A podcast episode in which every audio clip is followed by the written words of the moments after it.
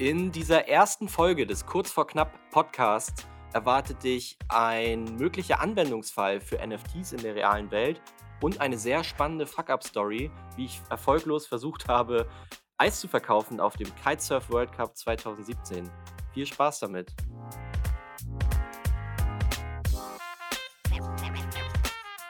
Herzlich willkommen zum Kurz vor Knapp Podcast. Hier erzählen wir von unserer persönlichen Achterbahnfahrt als Unternehmer.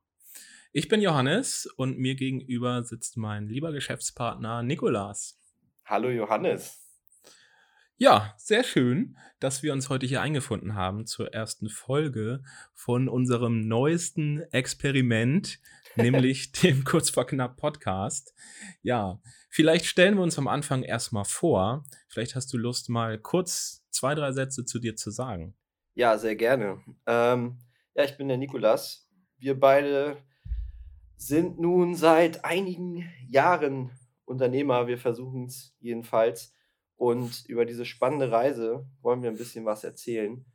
Ähm, vielleicht nochmal ganz kurz. Ich bin 24 Jahre alt und äh, komme aus dem wunderschönen Gribesmühlen in Mecklenburg-Vorpommern. Äh, ich weiß nicht, ob es relevant wird nochmal in diesem Podcast, aber ähm, ja, das ist ein sehr schönes kleines Dörfchen hier. Wir haben uns hier eingefunden in unserem Büro, haben das hier ein bisschen zum Podcast-Studio umgebaut. Ich hoffe, die Investition lohnt sich und hier hören auch ein paar Leute zu. Ähm, ja, und ich bin ganz gespannt. Aber du kannst dich auch noch mal ganz kurz vorstellen. Mhm. Ja, ich bin ja tatsächlich, glaube ich, immer ungefähr so eineinhalb bis zwei Jahre älter als du, nämlich jetzt gerade 25. Und ja, ich bin ja eigentlich auch aus dem hohen Norden sozusagen, eigentlich ein Lübecker und bin jetzt ja ein bisschen dir hinterhergezogen in den Osten eigentlich, mhm. ähm, weil ich hier eine wunderschöne Wohnung gefunden habe. Und ja, auch ich bin genau wie du mittlerweile Vollzeitunternehmer. Ähm, vielleicht werden wir in der einen oder anderen Folge nochmal ein bisschen mehr davon erzählen, wie wir hierher gekommen sind. Deswegen hole ich da jetzt mal nicht so aus. Ähm, aber wir sind jetzt eigentlich ja seit, ja, ich sag mal, mindestens zwei Jahren auch tatsächlich Vollzeitunternehmer und auch davor schon immer nebenbei äh, einiges gemacht. Und ja, haben eben jetzt die glückliche Situation, dass wir zusammen ein gut laufendes Business haben und deswegen auch mal sogar um 11 Uhr vormittags die Zeit haben, äh, ein neues Experiment zu starten, was nämlich dieser Podcast ist. Und da freue ich mich sehr drauf. Ja, tatsächlich. Und wir sind uns auch letztens eigentlich erst so richtig bewusst geworden, äh, wie lange wir das eigentlich schon Vollzeit machen, beziehungsweise eigentlich äh, wie kurz erst, was man in dieser kurzen Zeit eigentlich äh, geschafft hat. Und genau um diese Höhen und Tiefen soll es ja in diesem Podcast gehen, was mich auch zu meiner ersten Frage so ein bisschen führt. Ähm, warum machen wir diesen Podcast überhaupt? Ich denke mal, die Frage können wir nur individuell beantworten. Vielleicht haben wir so ein bisschen unterschiedliche Motivationen. Äh, erzähl doch mal, wieso sitzen wir hier? Ja, für mich gibt es da auf jeden Fall verschiedene Gründe für und nicht nur den einen großen Antrieb. Ähm, aber der größte und wichtigste Grund, warum ich mich dazu entschieden habe, das zu machen, ähm, ist eigentlich der, dass ich festgestellt habe, dass häufig so die besten Erkenntnisse und Learnings über sich selber, sowohl auf persönlicher Ebene als vielleicht auch im Business-Kontext, hat man doch immer dann, wenn man irgendwie anderen Leuten davon erzählt, wenn man es einfach mal laut ausspricht, äh, und sich mit Leuten darüber unterhält. Und da war ich wirklich häufig überrascht, wie klar auf einmal irgendwie die Antworten waren oder auch Zusammenhänge wurden, in dem Moment, wo ich es ausgesprochen habe, wo ich dachte, Mensch, es war eigentlich die ganze Zeit schon drin in meinem Kopf. Ähm, und ja, anscheinend war es nötig, mal darüber zu reden. Ähm, und das ist sozusagen, äh, was ich glaube, was in diesem Kontext hier bestimmt äh, oft passieren wird, ähm, wenn wir uns austauschen, sei es über unsere individuellen äh, Lebensläufe, ähm, aber auch über das, was wir zusammen machen, dass, glaube ich, da schon die ein oder andere Erkenntnis äh, kommen könnte, die doch sehr wertvoll ist. Das ist für mich so der Hauptgrund. Ähm, und der zweite Grund ist, dass ich weiterhin auch einfach natürlich regelmäßig versuche, aus meiner Komfortzone rauszugehen, wenn es sich anbietet. Und eben dieses öffentliche Sprechen in einem Podcast ist auf jeden Fall für mich ein Schritt aus der Komfortzone. Es ist nicht das erste Mal, dass ich was veröffentliche. Ich hatte vor einigen Jahren, als ich noch so in der Schule war, äh, einen YouTube-Kanal und habe da auch einiges öffentlich gestellt, was auch immer noch da ist. TubeTime, könnt ihr gerne auschecken. Oh Gott, ja, genau. ähm, aber gut, es ist eben noch da. Man war jünger, aber äh, da habe ich ein bisschen Erfahrung gesammelt und es hat, es ist viel Gutes daraus hervorgegangen, äh, dass ich da damals auch sehr aus meiner Komfortzone rausgegangen bin. Und von daher ist es jetzt mal wieder an der Zeit, so einen Step zu gehen. Ja, das ist meine Motivation. Was hat dich denn dazu bewegt, ähm, das zu machen? Ja, also erstmal das, den Punkt mit der Komfortzone, den kann ich so unterschreiben. Äh, mir liegt das auch überhaupt nicht, vor Leuten zu sprechen. Ich bin immer mega nervös und äh, bin es auch jetzt. Also, obwohl wir hier ganz gemütlich sitzen und ja auch überhaupt nicht irgendwie live sind oder so, ist es trotzdem ein großer Schritt, glaube ich, irgendwie für mich. Mhm. Ähm, weil wir ja hier uns auch so ein bisschen vorgenommen haben, unser Innerstes nach außen zu kehren, so ein bisschen persönliche äh, Einblicke zu teilen. Und das andere Ding ist natürlich, dass man, dass ich mir gerne ein bisschen Zeit einräumen will, um zu reflektieren, so die Reise so ein bisschen rückblickend zu betrachten, um daraus vielleicht auch ähm, ja, Schritte für die Zukunft abzuleiten. Ähm, genau, worum soll es in diesem Podcast eigentlich gehen? Was können die Zuhörer hier erwarten? Hm, und was ist dieser Podcast vielleicht auch nicht? Ich finde, die beiden Fragen hängen ja so ein bisschen zusammen. Wir machen ja nicht einfach irgendeinen Podcast, sondern wir haben uns ja ein Konzept überlegt, zu dem wir jetzt einmal, glaube ich, äh, übergehen könnten, mhm. einmal das zu erklären. Ähm, Dazu kann ich vielleicht direkt einmal nochmal draufspringen. Du hast nämlich gerade vom Reflektieren gesprochen. Ja. Ähm, und ich glaube, das ist auch ein ganz gutes Stichwort dafür, was dieser Podcast ist. Ähm, denn wenn wir beide uns außerhalb des Podcasts so unterhalten und wir verbringen ja im Business doch sehr viel Zeit miteinander, dann mhm. sprechen wir meistens entweder über das Hier und Jetzt oder noch häufiger über die Zukunft, was wir eigentlich vorhaben, was wir planen fürs nächste Jahr. Ja. Und aber doch sehr selten über das, was mal war. So, das ist höchstens beim Feierabendbierchen mal. Und ich glaube, deswegen ist das ein, eine Facette, die uns so ein bisschen fehlt vielleicht, die, wofür auf jeden Fall der Podcast hier die Plattform sein kann, dass wir nochmal mehr wieder den Blick in die Vergangenheit richten, um, glaube ich, da doch sehr viel ja, Learning-Potenzial irgendwie auch noch zu heben. Das wäre so mein, mein erster Gedanke, was dieser Podcast ist. Was ist er denn noch? Ja, er ist vor allem unterhaltsam, glaube ich. Äh, wir haben uns ja auf die Fahne geschrieben, keinen äh, klassischen Business-Podcast zu machen. Ich bin der Meinung, ähm, Business-Podcasts gibt es genug.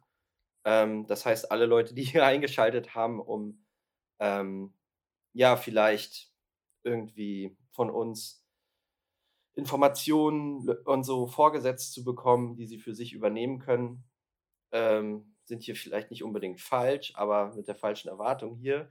Äh, wir wollen eigentlich eher so erzählen, was wir erlebt haben und was wir daraus mitgenommen haben. Und äh, vor allem auch haben wir uns so ein bisschen auf die Fahne geschrieben, Fuck-Up-Stories zu erzählen. Also gerade Stories, wo es mal nicht so gut gelaufen ist, was ich meiner Meinung nach ähm, oder was ich, was ich vermisse in vielen Business-Podcasts, dass es immer so straightforward ist und immer so, so aussieht nach außen hin, als ob es ja eine stetige Erfolgsstory ist, die die Leute erzählen. Und ähm, wir wollen gerade so ein bisschen vielleicht auch mal die Misserfolge aufzeigen und vielleicht auch witzige Stories erzählen, die auch unterhaltsam sind. Ähm, ja, wo wir uns eben auch so ein bisschen, vielleicht manchmal so ein bisschen zum, zum Affen machen, wenn man sich so retroperspektivisch denkt, scheiße Mann, was haben wir denn, was haben wir da denn verzapft? Mhm. Ähm, genau, und deswegen vielleicht auch der Name kurz vor knapp. Es war nämlich in unserer Unternehmerkarriere, also du kannst mich gerne korrigieren, aber es war schon häufiger kurz vor knapp.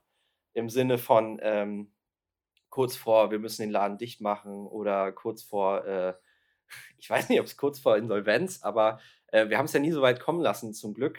Ähm, ich klopfe auf Holz, dass das auch nie weit so, weit so weit kommt. Aber es war schon oft kurz vor knapp. Wir haben uns oft, äh, glaube ich, Fehler geleistet, die retroperspektivisch gut waren, dass wir sie gemacht haben. Aber ich, also ein paar Sachen hätte man wäre auch ohne klargekommen, glaube ich. Mhm.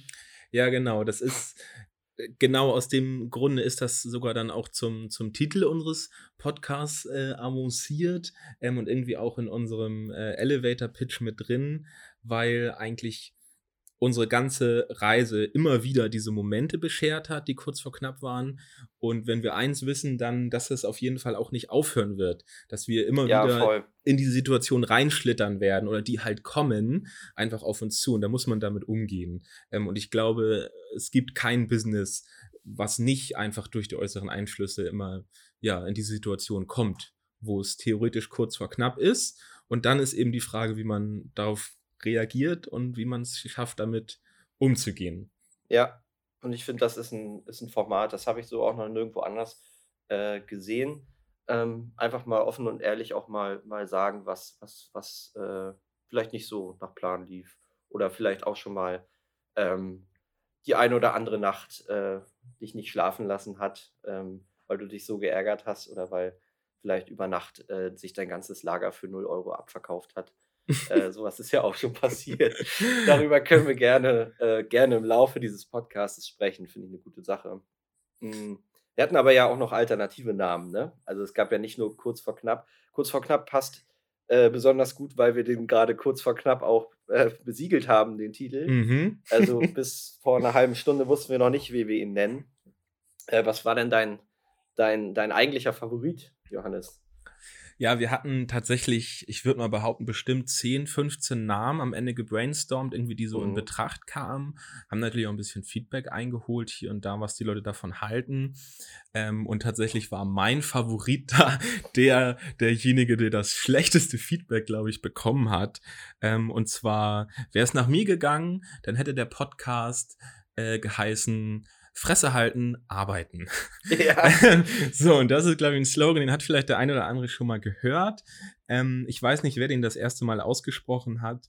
Ähm, aber ich kenne den zumindest aus dem Munde vom lieben Kolja Barkhorn, von dem ich doch äh, schon irgendwie ein Fan bin, was ich gar nicht von so vielen Leuten behaupten kann, äh, dass ich Fan bin. Ähm, und es drückt für mich auf jeden Fall auch eine, eine Attitude aus, ähm, hinter der ich doch irgendwie sehr stehe oder die zumindest für mich häufig die, die Antwort ist auf vieles. Weil einfach ist es nie, aber wenn man sich einfach aufhört, sich Sorgen zu machen und einfach einen ordentlichen Schlag reinhaut, dann kann man äh, ja sehr vieles äh, bewältigen irgendwie. Deswegen fand ich das an sich ein, ein Namen, mit dem hätte ich mich sehr doll identifizieren können. Ja. Ähm, ja, was, was hattest du denn zum Beispiel im Kopf, was du besonders gut fandest? Ja, ich würde nochmal auf den, auf den anderen, auf deinen Titelvorschlag eingehen. Mhm. Also, mh, hm, letzten Endes, ich fand den auch gut, einfach weil es, wie du es schon richtig gesagt hast, oftmals, wenn wir ja hier von unseren Rückschlägen und so erzählen, dann ist Fresse halten, arbeiten das Einzige, was hilft. Ne? So das ja. Einzige, wie du, wie du wieder äh, dich aus dem Treibsand raus befreist und nach vorne, nach vorne schauen kannst, ist einfach weitermachen. So, wir hätten an vielen Punkten aufgeben können. Es war sehr, äh, ja, kritisch teilweise.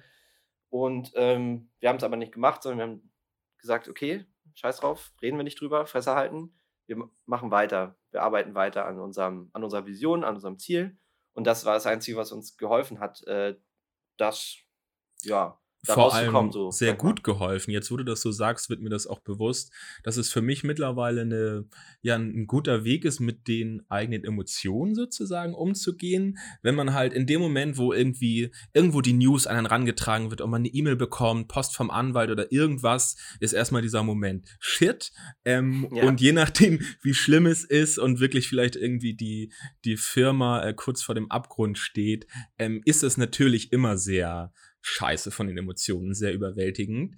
Ähm, und da habe ich auf jeden Fall gemerkt mit der Zeit, dass es mir dann leichter fällt, mich von diesen Emotionen ein bisschen zu distanzieren oder einfach wieder runterzukommen äh, und klar zu denken, wenn ich ja ins Handeln komme, wenn ich Flucht weiß. Flucht nach vorne quasi. Flucht nach vorne, genau. Dass man halt ja. halt einfach weiß, okay, was mache ich jetzt? Ich nehme das Telefon in die Hand und ich rufe wen an, sei es um mir Geld zu leihen, sei es um beim Finanzamt zu betteln, dass wir eine Fristverlängerung wollen oder was auch immer. Ja. Aber das äh, hilft einem irgendwie so die, die Panik, die vielleicht doch irgendwann am Anfang hochkommt, wieder ein bisschen in den Griff zu bekommen. Hat auch ein bisschen was von Verdrängung, oder nicht? Dass man sich da nicht so reinziehen lässt, sondern es erstmal aufschiebt, verdrängt. Genau, eine Verdrängung, aber eine sehr positive, weil man gleichzeitig schon anfängt, das Problem an der Wurzel aus dem Weg zu schaffen, ja. im besten Falle. Wir haben ja jetzt in diesem Podcast auch äh, die Möglichkeit, das, diese ganze Emotionen wieder nach vorne zu holen, alles aufzuarbeiten, den Finger in die Wunde zu legen.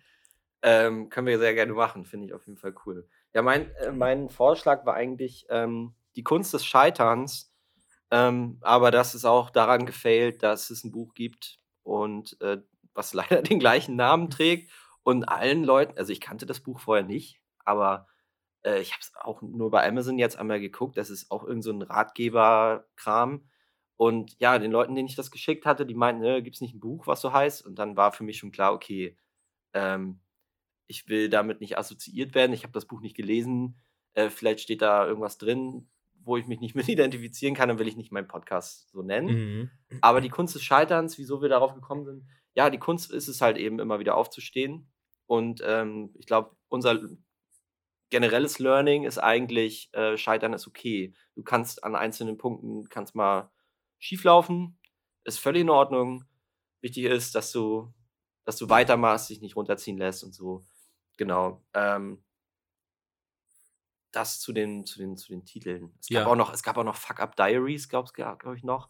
Äh, Fuck My Life war ganz am Anfang, weil, aber das war so negativ und das wollen wir eigentlich ja. nicht. Ne? Also wir wollen ja, wir wollen schon auch so ein bisschen neckisch und so und auch, es soll schon lustig sein und Spaß machen und soll auch ein bisschen vielleicht, äh, wie gesagt, soll auch so die Downsides des Unternehmerseins ein bisschen aufzeigen, aber es soll auch nicht äh, jeden direkt abschrecken und äh, soll, so, als, als wären wir jetzt mega depressiv oder so äh, und nee, wollten genau. schon dreimal unser Leben wegschmeißen. so ist es nicht. Ja, ja, ich glaube auch, dass, also die, die Kunst zu scheitern fand ich übrigens auch gut, ähm, doch schon sehr gut als Vorschlag.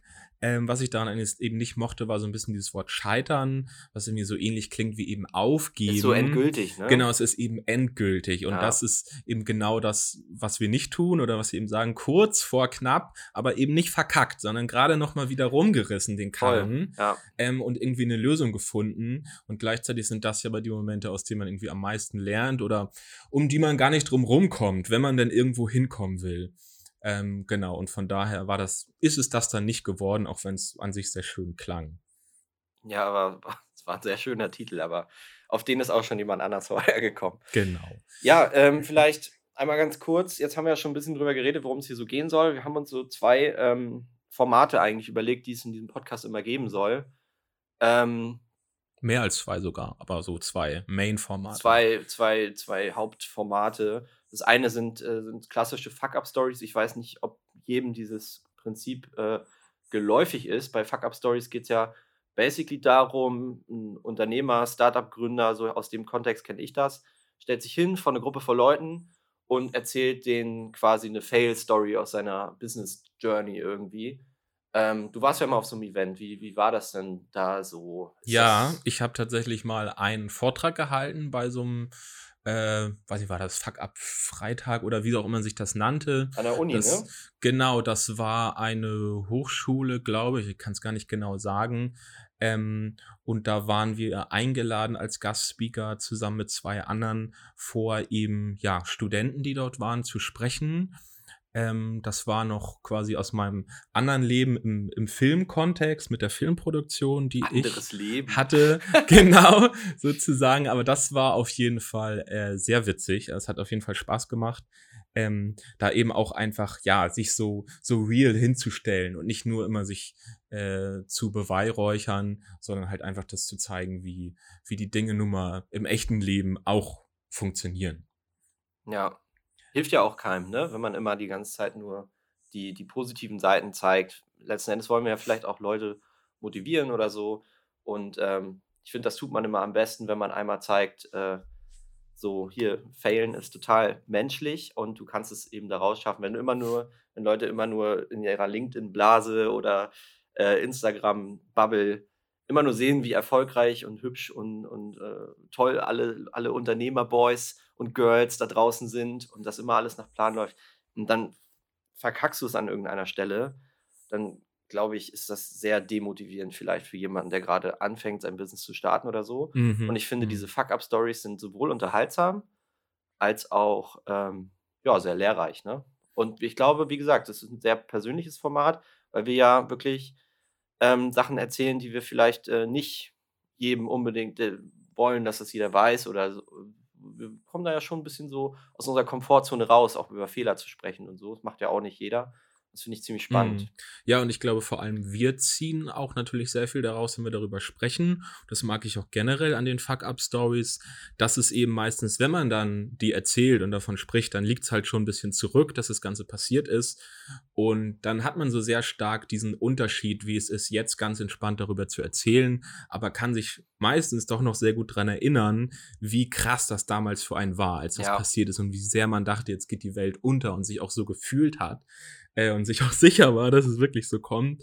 Und im Nachhinein ist es dann, ja, ist man irgendwie froh oder sieht man dann, dass man es halt doch irgendwie geschafft hat. Und meistens erscheint es dann auch gar nicht mehr so groß und so schlimm. Man hat jetzt den Abstand dazu gewonnen. Ne? Man kann es ja. jetzt auch besser in Relation setzen und so. Ja, so viel dazu. Ähm, zu den Fuck-Up-Stories. Format Nummer zwei äh, war Johannes witzige Geschäftsideen. Genau. Dass wir immer mal eine, eine von deinen äh, lustigen Geschäftsideen, die du immer so hast, äh, einfach mal droppen und darüber uns ein bisschen unterhalten, ob das was ist oder nicht. Ähm, dafür fehlt immer mhm. die Zeit in unserem Arbeitsalltag und ich dachte, hier können wir das mal einbringen. Ja, ich glaube, das ist so eine äh, Sache, die wahrscheinlich äh, viele Unternehmer kennen von sich, dass man zum einen immer diesen Blick hat, überall das ja das Potenzial zu sehen, was man alles besser machen könnte ähm, oder generell, was hier mal sein könnte. Ähm, und gleichzeitig muss man immer ein bisschen schauen, dass man sich halt konzentriert auf wenige Sachen, um die richtig zu machen. Ähm, und von da habe ich dann irgendwann jetzt vor gar nicht so langer Zeit mal angefangen, mir das irgendwie aufzuschreiben, weil man immer so denkt, ja, theoretisch ist das ja vielleicht jetzt die nächste Milliardenidee. Ähm, und dann wäre es zu schade, es einfach nur irgendwie eine Sprachnachricht zu droppen und es zu vergessen oder so. Deswegen ja. habe ich es aufgeschrieben. Irgendwie, ich glaube, es gibt mehr Fuck-Up-Stories, über die wir erzählen können, als schnelle Geschäftsideen, aber ich glaube, so eine, eine Handvoll habe ich da auch mittlerweile auf der Liste. Ja, und du hast ja auch immer wieder neue. Also, Stimmt, es kommen äh, ja auch Die Liste immer füllt wieder, sich ja. Äh, wir ja. haben jetzt einen kleinen Puffer aufgebaut und ich denke mal, bis wir den abgearbeitet haben, hast du auch schon wieder zehn neue auf der Liste. Genau, ähm, und ich glaube, das sind, ist glaube ich ein ganz also ein absolut bunter Mix über alle Branchen und Möglichkeiten hinweg. Mhm, ähm, das stimmt. Und ich glaube, manche von den Ideen sind vielleicht wirklich gut und manche sind vielleicht einfach nur irgendwie witzig. Ähm, aber da ich weiß, dass ich mich momentan sowieso auf mein eigenes Business konzentriere und jetzt nicht umschwenken werde, habe ich auch kein Problem damit, die einfach mal öffentlich zu erzählen. Und wenn sie irgendwer aufschnappt und was draus macht, ich glaube, dann freue ich mich auch eher. Ich glaube, dann bin ich auch nicht traurig, dass ich das jetzt nicht selber wahrgenommen habe, ja. sondern sei es drum. Unser Geschenk an euch, dranbleiben lohnt sich. Die nächste Milliardenidee wird hier vielleicht geboren. Genau, vielleicht. Also ja. macht was draus. macht was draus. Das sind ja oft auch Sachen, die wir uns selber gerne wünschen würden. Also, äh, wenn dieser Podcast hier ein bisschen Reichweite gewonnen hat und der ein oder andere diese ja, eine von Johannes Ideen vielleicht umgesetzt hat, schreibt uns gerne. Wir werden bestimmt in 90 Prozent der Fälle dann auch gerne Kunden und probieren das mal aus. Ja, unbedingt. Das wird mich natürlich, äh, ist natürlich super spannend, wenn dann tatsächlich äh, was da draus wird und einer irgendwie Immobilienmakler im Metaverse ist oder so. Auf jeden. ähm, und es gibt noch, du hast es angesprochen, das sind so die zwei Hauptformate, aber wenn es situativ passt, können wir auch immer gerne mal so einen Aufreger oder Fail äh, der Woche so ein bisschen reinhauen was uns letzte Woche äh, mal wieder so richtig abgefuckt hat. Das wäre wahrscheinlich auch, ja, nicht ganz eine Fuck-Up-Story, aber vielleicht irgendwie so ein Aufreger-Thema oder so. Äh, Ob es jetzt die, äh, was mich überhaupt nicht aufgeregt hat, ähm, aber zum Beispiel irgendwas Politisches oder die Fusion äh, Nestle mit Ankerkraut oder so, das war ja so ein mhm. riesen, riesen Thema und wir als Unternehmer, die ja vielleicht auch die Seite von, von, von Ankerkraut-Gründern vielleicht auch so ein bisschen nachvollziehen können, äh, es wurde ja immer so hingestellt als so Money-Grab-Move oder so, dass man da vielleicht auch mal drüber quatscht, aus unserer Perspektive, wie wir solche Themen vielleicht eigentlich sehen oder was uns die Woche so beschäftigt hat und was wir da vielleicht für uns daraus mitnehmen können. Sowas könnte man auch noch einstreuen. Ja, ich denke auch. Gut, da, da hoffe ich auf jeden Fall, dass das äh, meistens keine Sachen sind, wo wir selbst uns tatsächlich aufregen. Ich glaube, wir werden auch immer besser darin, unseren Abstand zu gewinnen. Äh, wenn der Drucker mal nicht drucken will, da weiß ich, dass ich früher da sehr oft Wutanfälle hatte in den Momenten. Aber ich glaube, wir werden besser darin und dass es vielleicht eher die, die Aufreger der Gesellschaft sind, auf die wir dann vielleicht ein bisschen objektiv draufschauen und die okay. mal einordnen und dann auch wissen, so, können wir jetzt vergessen, Ankerkraut und Nestle, ja, war jetzt einmal, aber ist doch eigentlich alles gut. Mhm. Irgendwie so. Schauen wir mal. Ja, werden wir sehen. Vielleicht wird dieses Podcast, Podcast-Format ja aber auch unser, unser Ventil. Wir müssen mal gucken, müssen mal gucken wie, wir, wie wir uns hier äh, positionieren.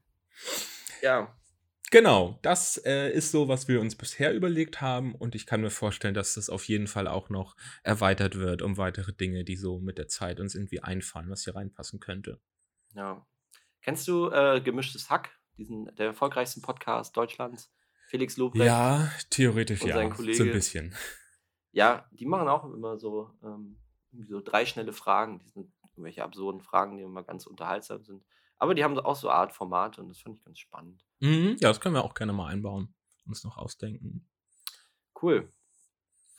Ja, wir haben ja beide unsere, äh, unseren kleinen Ablauf hier vor uns für die, für die Folge, was wir machen wollen. Ähm, und da geht's jetzt mal richtig rein in den Content. Und zwar wollen wir jeweils ein Piece von diesen beiden Formaten jetzt mal zum Besten geben. Und losgehen soll es der Unterhaltung halber mit einer sehr, sehr schönen Fuck-Up-Story von dir aus deiner Vergangenheit. Ja. Ähm, und zwar können wir es ja mal einleiten mit der, mit der Frage, dass du vielleicht mal erzählen kannst, was denn früher dein, na, ich weiß nicht, ob es dein erstes Business war, aber vielleicht deine erste ernstzunehmende äh, Geschäftsidee, die du tatsächlich aufgezogen hast. Ja, können wir gerne so machen.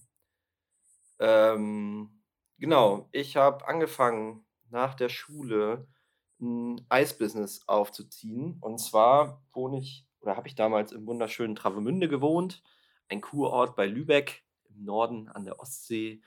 Und ähm, habe vorher als Schüler immer Ferienjobs gemacht und habe da auf Rügen äh, oder auf dem Dars äh, Eis verkauft am Strand mit so selbst konstruierten, ja, Tiefkühltruhen auf Rädern sind das eigentlich. Ne? Ja.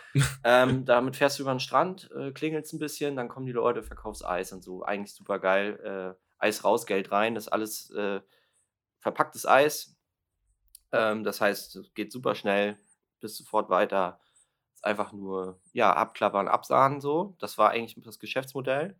Oder muss man, glaube ich, auch mal zu sagen, da wo du das früher gemacht hast als Schüler Mhm. ähm, in den Gegenden, das ist ein Riesenbusiness eigentlich, ne? Das ist ein Riesenbusiness, das ist ein Millionenbusiness. Äh, definitiv.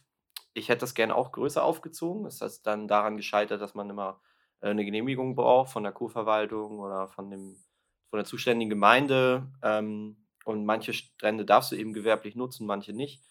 Und da ich dann das Glück hatte, dass das in Travemünde, da wo ich gewohnt habe, äh, ich die Genehmigung bekommen habe, habe ich das dann da gestartet. Wie alt warst du da? Da war ich frische 18 Mhm. äh, ich habe mir voll rein darauf eingebildet. Ich habe die Gewerbeanmeldung noch mit 17 gemacht und dann bin ich übers Mhm. Jahr äh, 18 geworden und dann habe ich gesagt, ich habe schon, ich habe schon mit 17 gegründet. Ja, Ja. ja, habe ich mir voll einen darauf eingebildet. Nein, aber äh, genau, das hat sehr gut funktioniert, ähm, aber nicht immer. Äh, und zwar die erste Story, die ich so mitgebracht habe, äh, war aus meinem ersten Jahr und da habe ich einen Deal angeboten bekommen von meinem damaligen Schöller-Vertreter. Den gibt es mittlerweile nicht mehr. Grüße gehen raus an Mike Rosso, äh, bester Mann. Der hat mich da sehr unterstützt bei meiner Geschäftsidee. Ähm, und allgemein, ähm, Schöller hat da einen sehr guten Support geleistet. Also wir haben die äh, Truhen da gestellt bekommen. Und der hat halt auch wirklich sich darum bemüht, ähm, dass das bei mir gut funktioniert, logischerweise. Ähm, der will ja auch, dass wir da Eis abnehmen. Der weiß ja auch, ne, da wo ich das vorher gemacht habe, was das für ein Riesenbusiness werden kann. Also hat Mhm. er sich gleich gut gestellt mit mir und hat auch proaktiv Ideen reingebracht, äh, was ich denn so machen könnte. Und dann war eine Idee, hey, hier auf Fehmarn, das ist doch bei dir um die Ecke, da ist der Kitesurf World Cup. Also Weltmeisterschaft im Kitesurfen. Riesenevent, geht richtig was ab und willst du da nicht Eis verkaufen? Ich kenne den Veranstalter. So, ich so überlegt, kurz und knapp, äh, ja, kriege ich das irgendwie organisiert. Und das war noch in, deinem, in deiner ersten Saison Das war quasi, meine ne? allerersten Saison, ja. Ich Mhm. war vorher, also das, das Festival war irgendwie Mitte Sommer und ich habe ja Anfang Sommer angefangen zu verkaufen. Also ich hatte vielleicht vier, sechs, vier Wochen, sechs Wochen Erfahrung so, äh, und habe dann direkt dieses Festival wollte ich direkt rocken. Habe dann das irgendwie ähm, klar gemacht. Also bin dann mit Rosso nach äh, Hamburg zu der äh, Eventfirma, die das gehostet hat, veranstaltet hat. Und habe dann da mit meinen 18 Jahren dann irgendwie mein, mein Business gepitcht und wieso ich eine Erweiterung für dieses Festival bin. Und mussten dann da tatsächlich auch äh, das, also heutzutage würde ich das so nicht mehr machen, ne? Das normalerweise eigentlich kostenlose Werbung für, für Schöller gewesen. Die Karren waren ja gebrandet mit deren Logos und so. Deren Eis verkauft quasi exklusiv. Da kam kein Langne äh, Langnese in die Truhen rein. Nur beste Schöllerware. Äh, eigentlich hätten die das sponsern müssen. So. Die haben das dann nachher, haben, die, haben wir uns die Kosten geteilt. Also wir haben da so eine Konzession bezahlt, dass wir da verkaufen dürfen. Der Veranstalter war happy, dass sie ein weiteres Angebot auf dem äh, Festivalgelände hatten, weil Eis gab es noch nicht. Ähm, und die wollen natürlich den Gästen da möglichst Vielfalt bieten und so. Also die waren happy und wir haben gedacht, das ist das nächste große Ding. Äh, wir können auf diesem Festival mit zwei Horsten, also so kleinen Panzern, so Kettenfahrzeugen mit Eistruhen drauf, äh, können wir da richtig Eis verkaufen, weil das ja Sonne, Sonnenschein, zehn Tage am Stück, äh, Events und so und äh, Konzerte abends und so. Mhm. Und das klang ja sogar so gut, dass du ja mich auch ranbekommen hast, bisschen als Aushilfe. Ich glaube, ein Wochenende oder so sollte genau. ich dabei sein, um den großen Andrang an der Eistruhe abzufangen. Ähm, Habe ich mich dann auch überreden lassen, dass ich tatsächlich auch dann, ja, ich glaube, ein Wochenende dabei war als Eisverkäufer. Auf jeden, du warst auch mit dabei, hast, die, hast das miterlebt. Ähm, ja, letzten Endes sind da viele Sachen passiert. Also zum einen äh, habe ich damals ja Jetzt hatte ich den Seat Arosa, so ein kleines Auto, so habe ich mir für 350 Euro Gebrauch gekauft. Äh, habe ich den voll geknallt mit einem Pavillon, den ich auf Amazon bestellt habe. Äh, und habe da versucht, äh, so ein Basecamp aufzubauen mit Eistruhen und, und den, so eine Art Lager da aufzubauen. Ähm, und da ist einiges passiert. Zum einen gab es gleich in der zweiten Nacht einen fetten Sturm, was äh, dazu geführt hat, dass der Pavillon kaputt war. Und zwar nicht nur so ein bisschen, sondern der ist richtig zerstört, zerstört gewesen. Das heißt, alle Truhen standen rum. Der Pavillon lag irgendwo zusammengeknüllt, äh, drei Meter weiter auf dem Festivalgelände. Und ich habe das dann versucht mit Panzertape und dem bisschen Werkzeug, was ich von zu Hause mitgebracht habe, weil ich mir sowas schon gedacht habe, alles wieder zu fixen.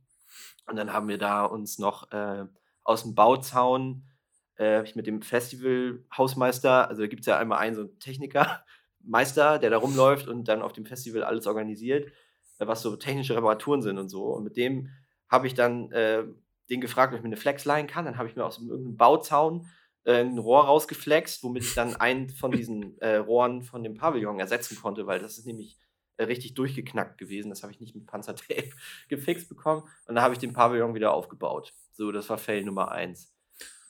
Wie war denn das Wetter? Das Wetter war beschissen. Wie gesagt, Sturm. Äh, Eis verkaufen an der frischen Luft funktioniert nur, wenn es warm ist. Und die Leute sind leider die ersten drei, vier Tage mit Jacke und Pulli da rumgelaufen. Obwohl es schon äh, ja, so Mitte, Ende Juni, Juli ungefähr gewesen sein muss. Ja, aber war scheiße. Das Wetter war scheiße und äh, dementsprechend hat auch keine Sau Eis gekauft. Es war echt ein richtiger Reinfall. Die Stimmung im Lager war richtig scheiße das Lager war voll mit Eis und ich glaube, ja, und es waren ja mindestens zwei von diesen fetten Eispanzern. Ja, ich habe ich hab, ich hab zwei Eispanzer geholt, mit, hab die voll geknallt. Ähm, dann habe ich äh, drei Lagertruhen, zwei habe ich organisiert, dass Schöller mir die vorbeibringt. Eine hatte ich von, von zu Hause mitgebracht, also die hat dann quasi in Travemünde und auf dem Prival gefehlt. Ähm, also hatte ich drei Lagertruhen mir voll geknallt, eine fette Eislieferung bestellt ähm, und noch die zwei Verkaufstruhen voll. Und du hattest auch ein paar Leute eingespannt, die ja. auch extra hingekommen waren, um das große Geld zu verdienen, ne? Ja, genau. Drei Mitarbeiter, die da äh, quasi den ganzen Tag auf dem Zeltplatz und äh, auf dem Festivalgelände festhingen bei Scheißwetter. Und ähm, ja, darf man heutzutage auch sagen, scheiß Stundenlohn damals noch äh, für das, was äh, die da, ja gut, die haben auch nichts geleistet, aber trotzdem, die waren halt, zeitlich waren die da gebunden.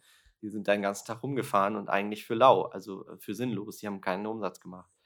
Ähm, ja, das Wetter war beschissen, das war Fail Nummer zwei.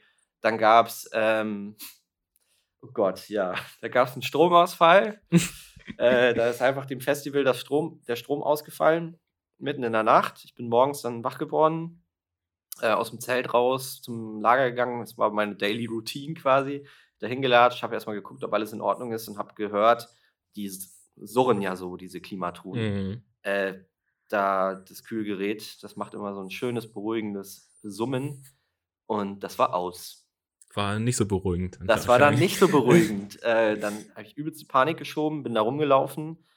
Ja, und habe halt gesehen, dass äh, von unserem, wir hatten so Außensteckdosen, Steckdosenverteiler.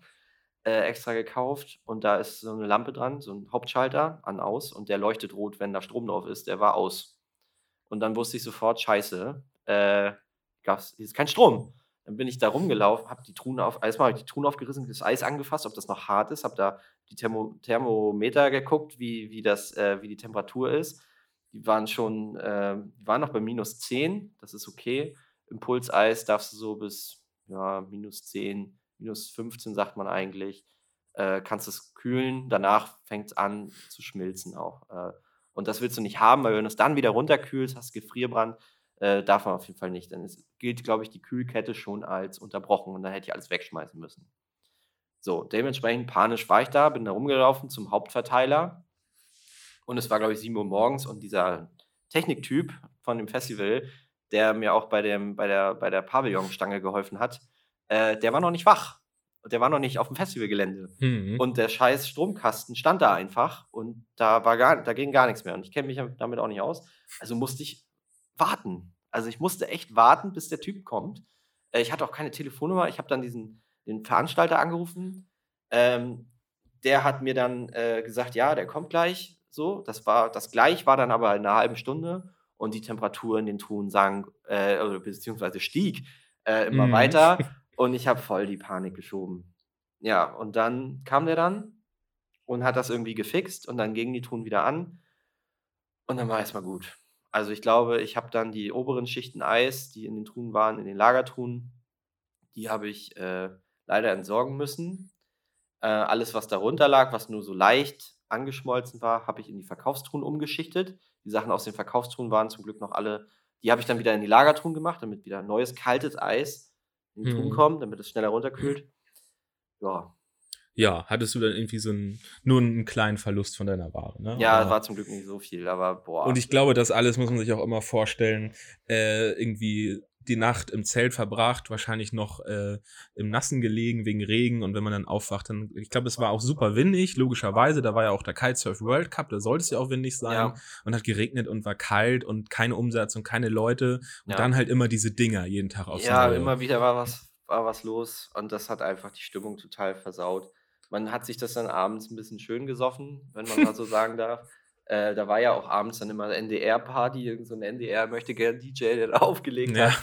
Und irgendwelche, ja, so Familien mit ihren Kindern, die da irgendwie so ein bisschen getanzt haben. Und halt die vercrackten Eisverkäufer, die mhm. ihre schlechte Laune da äh, versuchen zu übertönen. Ja, genau, die, sich, die dann einfach sagen, okay, mhm. wenn ich hier mhm. jetzt schon kein Geld verdiene, dann mache ich hier wenigstens Fett Party in den Laden auseinander. Das heißt, wir hatten auch, ah, ich weiß nicht sagen, wir waren unbeliebt auf dem Gelände, aber ähm, doch, wir waren wir haben aber mit vielen, also auf dem Festival ist immer geil. Du kannst dann mal ein Eis gegen eine Bratwurst tauschen oder es gab so einen Falafelstand, da habe ich immer äh, hier so, so einen Magnum-Verschnitt, habe ich dann immer äh, gegen so ein Falafel-Dürüm da getauscht. Das war geil. Also das, man kann da schon viel machen, es hat auch Spaß gemacht. Aber ja, das äh, generell war die Stimmung halt eher schlecht, was das Arbeiten betrifft. Jetzt könnte man ja denken, dann war es jetzt vielleicht genug, dass dann wenigstens äh, nicht noch mehr Scheiße passiert ist. Aber ich glaube, mindestens eine Sache weiß ich noch, ja. die auch ganz schön unglücklich war. Ja, es war dann der, also Freitag, Samstag war immer Live-Musik und sonst war immer nur dieser NDR-DJ da. Und auf den Freitag war, oh, wie hießen die denn noch? Chef Neon Schwarz. Neon Schwarz? Mhm. Nee, war nicht Chefboss da? Ach ja. Chefboss. Ah, ja, ja. Chefboss mhm. war da auf dem Festival. Und dementsprechend war da viel los. Also für die Leute, die Chefboss nicht kennen, ist jetzt nicht so eine mega, äh, mega bekannte Gruppe, aber es sind, ist, äh, glaube ich, eine weibliche. Zwei junge Frontsängerinnen, glaube ich. Ja, ich glaube, eine so eine Rapperin und mhm. dann gibt es noch ähm, eine Choreografin, das war die Blonde, die dann Stimmt, so, immer so krasse Choreografie mhm. gemacht hat. Und äh, noch weibliche, also es ist, glaube ich, entweder ein weibliches Duo oder Trio, auf jeden Fall machen die ganz interessante Mucke. Und da war auf jeden Fall gut Stimmung. Das war auch geil. An dem das Wochenende war ich auch da. Das war ein cooles Konzert. Also da ging es gut ab. Haben die gut gemacht, ja. ähm, Problem war halt nur, dadurch, dass da so viele Leute waren, waren auch viele Jugendliche, die sich dann besoffen haben. Und ähm, ja, wir sind dann irgendwann ins Zelt gegangen, nichts Böses ahnt, am nächsten Morgen aufgestanden, wieder zum Lager gegangen, geguckt, ob alles in Ordnung ist. Und war alles in Ordnung? Nee. Die eine Truhe stand auf. Also da war einfach der Deckel auf von unseren Lagertruhen. Muss dir das so vorstellen, Festivalgelände, Zaun, hinterm Zaun unser Pavillon, was ja nur Plane ist, eigentlich, nur eine Plane Mhm. einem Dach drüber. Und da hat irgendein Vollspast in der Nacht mit einem Cutter oder so Durch unsere den Zaun. durch den Zaun unseren Pavillon aufgeschnitten, hat dann mit seinen Langfingern durch den Zaun gegrapscht und sich Eis aus unserer Truhe geholt. Das ist ja okay. Also nimm so viel Eis, wie du tragen kannst. Aber mach, das sage ich auch den Verkäufern immer, mach die scheiß Truhe wieder zu. Ja. Hat er nicht gemacht. Was bedeutet? Die ganze Kälte, alles raus über Nacht, die ganze Truhe abgeschmolzen. Da waren, keine Ahnung, also war, Verkaufswert waren da bestimmt 2.000, 3.000 Euro Umsatz drin in der Scheißtruhe. Und Einkaufspreis, ja, mich hat der Einkaufs, also um den Einkaufspreis war es nicht so schade. Äh, aber das war halt Potenzial, was uns gefehlt hat. Wir wollten an den letzten, am letzten Wochenende nochmal die ganzen Reste raushauen und nochmal die Verluste von den Vortagen wieder reinholen, weil da war Hm. dann das Wetter auch besser. Wir haben dann so eine Rabattaktion gemacht. Wir haben den Festivalleiter dann auch so Rabattaktionen über das ganze Festival ausrufen lassen, über die Lautsprecheranlage und so, dass es irgendwie Rabatt gibt und so. Und dann haben wir alles, wollten wir alles abverkaufen. Und dann war die ganze Truhe Matsch. So, und dann entsorg mal eine Truhe mit matschigem Eis. Also Auf dem auf Festival am Festival. Strand. Wo wo willst du das ist. denn, wo willst du das machen? Aber das hat mich so genervt. Ja, das war dann die dritte Story. Da gibt es auch nicht mehr viel zu erzählen. Ähm, das war einfach scheiße. So, zum Glück war es nur Hm. eine Truhe, die die da aufgemacht haben. Aber die haben mehrere Schnitte gesetzt im Pavillon. Und habe ich einfach mit Panzertape die Schnitte wieder zugeklebt. Noch mehr Noch Panzertape. mehr Panzertape an diesem scheiß Pavillon. Ey Gott, ey, das sah aus. Naja, Morale der Geschichte, es war eine übelst krasse Erfahrung. Ich hatte mega den Stress, das erste Mal in meinem Leben Verantwortung für Arbeitnehmer. Und dann habe ich mich so scheiße gefühlt, weil ich die da alle eingesperrt habe für zehn Tage. Es waren ja zwei Wochenenden plus Aufbau, Abbau und eine ganze Woche auf einem Festival, wo nichts los war, wo die eigentlich kaum arbeiten konnten, weil es sich nicht gelohnt hat, mit zwei Leuten rumzufahren. Also habe ich nachher zum Schluss nur noch einfahren lassen. Es ist immer einer sitzen geblieben. Die konnten da ja auch nicht weg. Da gibt es da gibt's keine Bahnverbindung, die konnten nicht einfach nach Hause fahren. Mhm. Also die waren da gefangen und ich durfte es natürlich ausbaden als Chef. So mit meinen 18 Jahren völlig überfordert, dann auch mit diesen Katastrophensituationen. Und trotzdem war es geil. Das ist die Moral der Geschichte. Es war trotzdem geil. Wir haben uns dann nachher zu alle zusammengerauft, hatten uns, haben uns versucht, da eine schöne Zeit zu machen und haben zum Schluss auch die Lagertruhen, die wir noch hatten, bis auf eine, die abgeschmolzen ist und eine, die kleinste Lagertruhe, die haben wir wieder mit nach Hause genommen. Das Eis konnten wir noch verkaufen, die blieb auch lange noch kühl, bis wir wieder zu Hause waren. Haben wir dann Trafen mit einem Prival verkauft. Aber wir haben es irgendwie gerettet bekommen. Mhm. Ja, und irgendwie am Ende des Tages unterm Strich war es wahrscheinlich kein Plusgeschäft, denke ich mal. Hast Nee, nichts mit nee. verdient, hast eher ein bisschen Geld in den Sand mit gesetzt. verdient, leider. Aber es war halt ein, in deinem ersten Jahr mit zarten 18 Jahren hast du trotzdem nicht davor zurückgeschreckt, den Kitesurf World Cup als Projekt anzunehmen und hast es Ja. zumindest versucht. Und es war ein großes Ding. Logistisch war das voll der Auf Ja. Aufwand. Wir mussten ja alles organisieren. Sei es, du musst ja an alles denken. Du bist ja dann da quasi isoliert, kannst da nicht wieder weg. Also ich hätte immer mit meinem Seat Arosa nochmal losfahren können, aber damit hätte ich ja kein Material kaufen können und da hat ja nichts reingepasst. Du weißt ja selber, wir sind ja zusammen hingefahren in dem Ding, das war völlig überladen. Ganze Mhm. Kofferraum voll. Ähm, ja. Nee, wir haben es trotzdem gemacht und es war, war gut. Leider kein Geld damit verdient. Ähm, aber eine krasse, krasse Erfahrung auf jeden Fall. Auf jeden Fall, glaube ich, eine sehr gute Story. Und hat mich Ja. auch, ähm, wie gesagt, ich, ich, ist wieder so das Thema Fokus, ne? Hätte ich mich einfach auf das konzentriert. Das erste Jahr, weißt du, die erste Saison, hätte ich einfach erstmal meinen Scheiß gemacht, hätte Erfahrung gesammelt und so, hätte ich vielleicht früher gemerkt, hm, ja gut, Wetter ist vielleicht ein bisschen doch ein Thema. Was ist, wenn das da die zehn Tage regnet? Gut, es hat jetzt nicht zehn Tage geregnet, aber die Hälfte der Zeit. Ähm, lohnt sich das dann noch? Dann hätte ich es Mhm. auch besser kalkulieren können mit der Standgebühr und so. Hätte dann vielleicht von vornherein gesehen, okay, da jetzt zwei Leute mitzunehmen. Ich hatte auch keine Relation. Ich wusste nicht, wie groß dieses Festival ist. Es war nicht groß. Ich, also ich habe es mir viel größer vorgestellt. Es war echt klein. Du warst ja da. Es war ein kleinen. Dafür, dass die Weltmeisterschaft ist, ja, Ja. was. Hm. Ey, aber Side Fact, ich hatte ja dann, ich habe ja selber nicht verkauft, sondern ich habe ja eigentlich die ganze Zeit nur versucht, Probleme zu fixen. Die ich hier aufgezählt habe, waren ja nur die größten. Es gab ja hier und da immer mal wieder Problemchen. Aber wenn ich mal Zeit hatte, habe ich mich an den Strand gesetzt, habe die Performance geguckt von den Leuten. Es gab so ein äh, Wettrennen einmal um Fehmarn rum mit so einem Kite, wer am schnellsten rumkommt. Da wurde, glaube ich, auch Mhm. in dem Jahr ein neuer Rekord aufgestellt. Und die haben natürlich auch so Trick-Performances gemacht, so, wo sie gezeigt haben, was sie konnten. Das war schon geil. Ja, auf jeden. Also es war ja für mich auch das erste Mal, dass ich, glaube ich, generell mal so Kitesurfer irgendwie aus der Nähe gesehen habe oder halt so viele und vor allem eben auch die Besten der Welt. Ja. Und das war schon richtig heftig. Also teilweise auch, wie die dann ja geflogen sind, irgendwie, wenn es besonders stürmisch war, haben die sich ja echt einen Spaß draus gemacht. Da weiß Ja. ich nicht, wie viel. Zig Meter, ja. 50, na, 50 Meter vielleicht nicht, aber schon verdammt hoch und teilweise, also ja, das war schon krass. Und was auch geil war, Mercedes hat da ausgestellt. Ihre Marco Polo-Modelle, das sind so die Camper-Modelle Mhm. von, Mer- von den Vito- und Sprinter-Dingern. Alter, waren da geile Camper. Also ich habe ja selber einen Camper ausgebaut, Mhm. eher so low budget, aber das waren, das ist ja richtig High-Class-Shit und da haben wir uns auch, habe ich mir einen Spaß draus gemacht, da alles auszuprobieren und alle Schubladen und alles mal anzumachen und so und ja, war schon witzig. Ja, ich habe noch einen, einen Merchandise-Hut von Mercedes, einen Strohhut, den habe ich auch Ja, noch. die Hüte gab's und wir haben ein, äh, Facebook war da. Facebook hat ein äh, Werbeevent irgendwie gemacht. Ja, mit, haben mit das größte Strandtuch der Welt Ja. war nämlich da. Äh, und da wurden wir auch eingespannt, uns dort, glaube ich, aus unseren Körpern den Facebook-Schriftzug zu formen Ja. auf diesem Strandtuch und dann ist irgendwie eine Drohne hochgeflogen und hat dann am Ende ein Foto gemacht. Mhm. Gibt's, glaube ich, auch immer noch irgendwo. Also wer mal Bestimmt. Lust hat, das zu googeln, kann uns da Hast du dein finden. T-Shirt noch?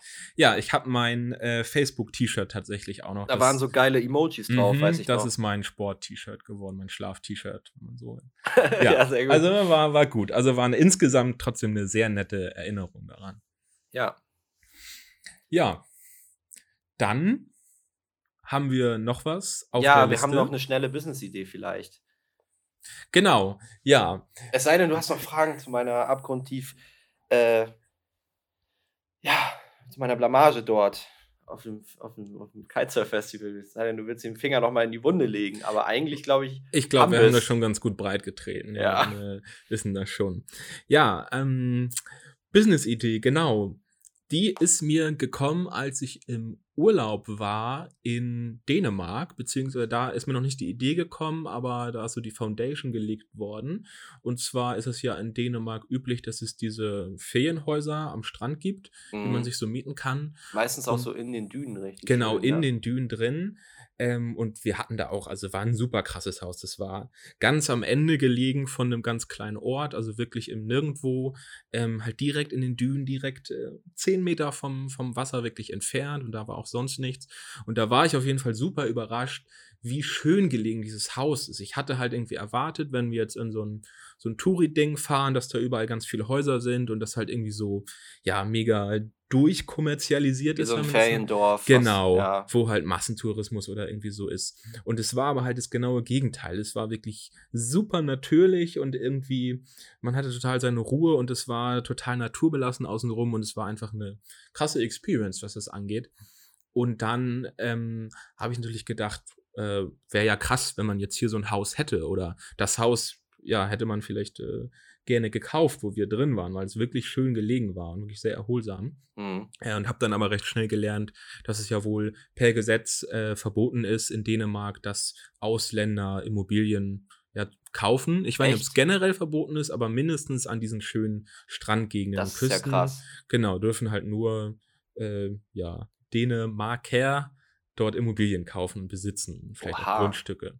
Okay. Ähm, ja, was wahrscheinlich der Grund ist, warum es eben nicht so Massentourismus ist, sondern so schön naturgelassen. Ja, war. mag sein, aber also wenn du jetzt irgendwie dir überlegst, privat ein Ferienhaus zu kaufen, weil dir das da schön gefällt und du darfst es einfach nicht, schon doof. Ja, aber irgendwie ist da wohl die Policy, dass sie das Geld nicht brauchen oder nicht wollen und anscheinend eher den, den Wert auf die Natur legen. Was ja Ist auch irgendwie auch gut. gut ist. Also man Ja. sieht ja, dass zumindest was Gutes bei rauskommt. Ähm, ja, das hatte sich dann irgendwie so in meinem Unterbewusstsein festgesetzt. Und dann habe ich irgendwann noch mal ein YouTube-Video gesehen von einem, äh, den, den, den Name fällt mir nicht ein, ist irgendwie Yusuf irgendwas oder so. Ist auf jeden Fall ein sehr junger Milliardär oder Multimilliardär, der eben mit Bitcoin absolut reich geworden ist, weil er irgendwie schon als, weiß nicht, zehnjähriger Junge seine ersten Bitcoins gekauft Mhm. hat äh, und irgendwie ganz viel gekauft hat, mittlerweile eben logischerweise ein Milliardär ist. Ähm, und der hatte eben was erzählt, was er macht, dass es nämlich in der Schweiz auch so ist, dass nur Schweizer Immobilien und Grundstücke besitzen dürfen.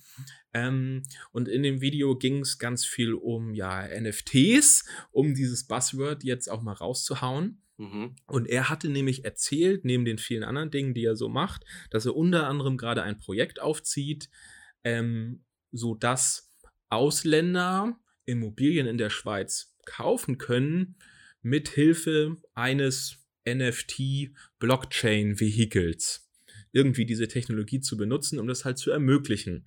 Dass er irgendwie da am, am Kern sitzt, das gerade aufzubauen Oha. und irgendwie seinen eigenen, ja, weiß ich, seinen eigenen Coin oder wie auch immer, so Details hat er noch nicht genannt. Jedenfalls dadurch irgendwie das ermöglicht dann sozusagen die Besitzrechte zu internationalisieren. So, mhm. das hat er so erzählt, dass er das gerade aufsetzt. Und da hat es dann sofort bei mir Klick gemacht, dass ich dachte, okay, Dänemark, Ferienhäuser, genau das gleiche Prinzip. Ausländer dürfen nicht kaufen. Ähm, und fand das eine, eine sehr spannende Idee von diesen vielen, vielen möglichen Anwendungsfällen, die vielleicht NFTs bieten können mhm. in ihrer Natur, dass das auf jeden Fall tatsächlich doch schon ein ziemlicher Gamechanger also wäre. Das, das NFT wäre Non-Fungible Token, wäre dann, wär dann quasi die, die Immobilie, das Asset, was man, was man kauft, oder wäre es der, der Smart Contract, über den das abgebildet wird? Wie genau hast du da, also ich, für mich ist es sowieso ja. alles so ein bisschen äh, unklar, diese ganze NFT-Welt, Blockchain-Welt. Ähm, ich höre immer nur so ein bisschen was hier und da. Vielleicht auch im Proaktiv-Podcast von Florian mal wieder ein bisschen was erzählt, der ist ja voll tief drin. Mhm. Ähm, aber so richtig durchdrungen habe ich es noch nicht, deswegen ich verstehe nicht so ganz, wie das äh, mit NFTs funktionieren soll oder warum. Also ein Smart Contract könnte ich mir vorstellen, dass es halt, der halt einfach die, die, die, die Nationalität des Käufers nicht thematisiert. Mhm. Aber sind die Häuser dann quasi.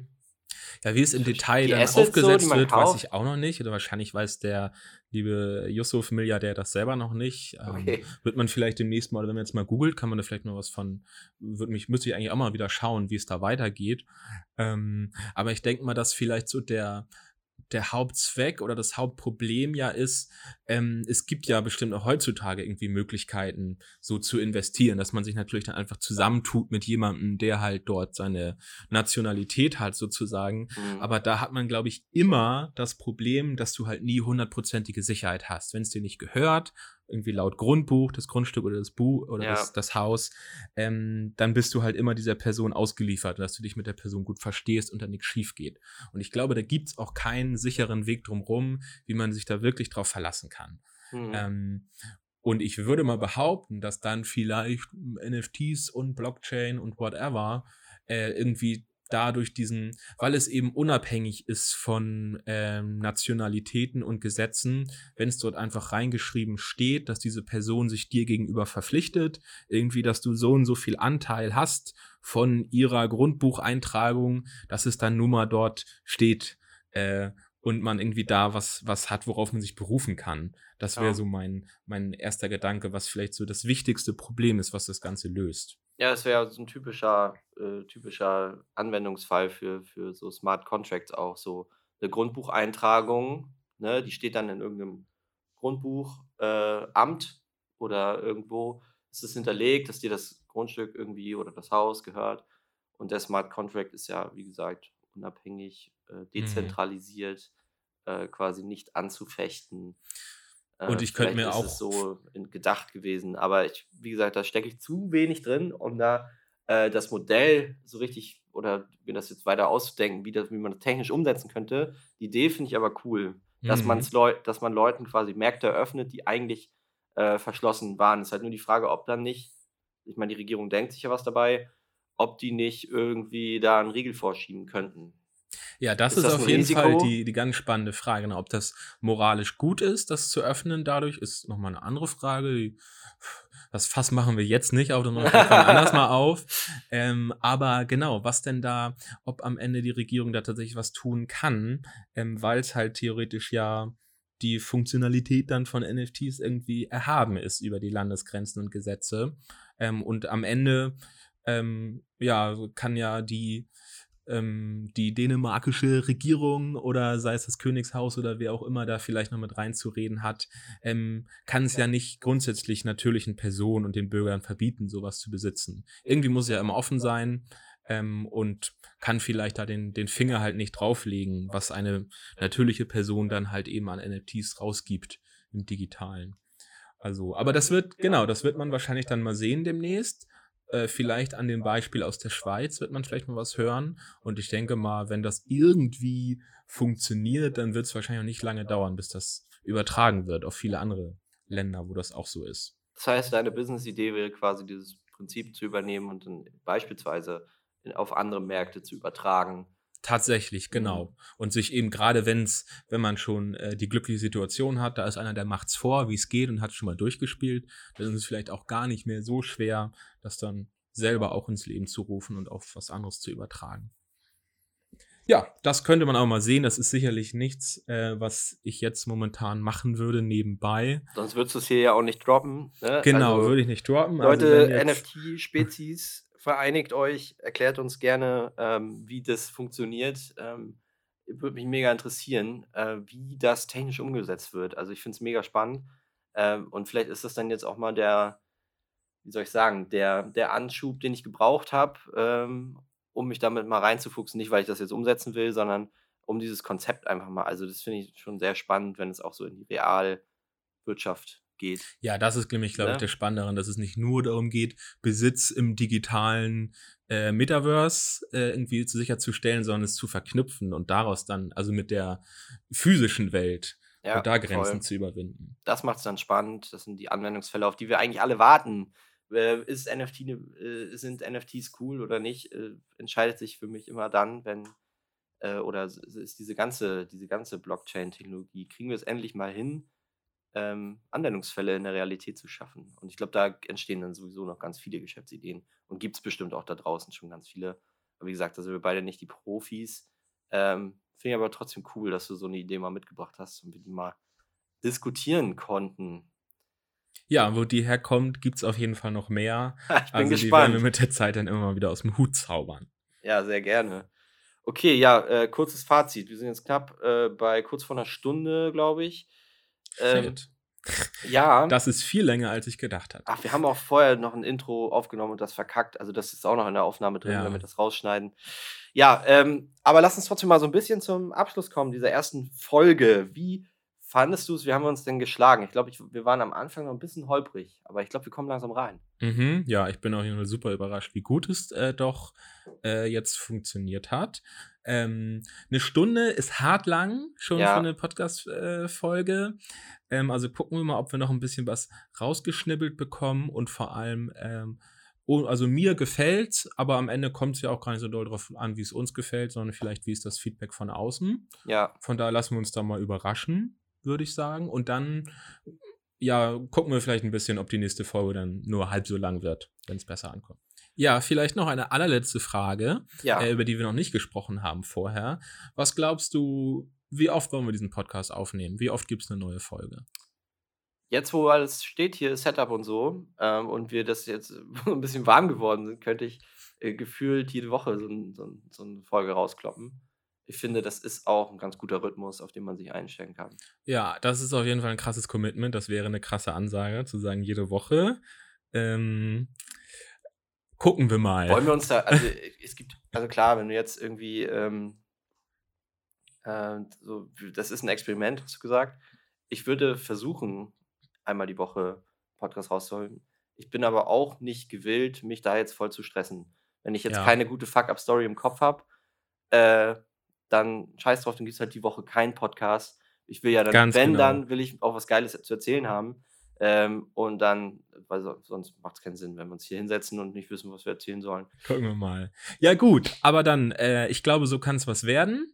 Dann sehen wir uns hoffentlich in einer Woche. Also, wir sehen uns sowieso viel öfter, aber vom Podcast Mike in einer Woche wieder. Ja, ich hoffe, den Leuten hat es gefallen. Gebt uns gerne Feedback. Ich weiß selber noch nicht, in welcher Form man Feedback geben kann. Ich glaube, bei Apple Music kannst du Ne, so Kommentare oder sowas schreiben. Ich glaube ja, wenn es noch, gibt es noch den, gibt es noch iTunes? Geht das darüber? Also ich glaube, da kann man auf jeden Fall was, was schreiben. Okay, ich, also bei Spotify geht es nämlich nicht. Ähm, aber wir sind sehr gespannt äh, darauf, was wir so für ein Feedback bekommen und freuen uns sehr auf die nächste Folge. Ich glaube, das wird geil. Jawollo. Damit machen wir Schluss. Ich sage vielen Dank und äh, bis ganz bald. Jo, reingehauen. Ciao.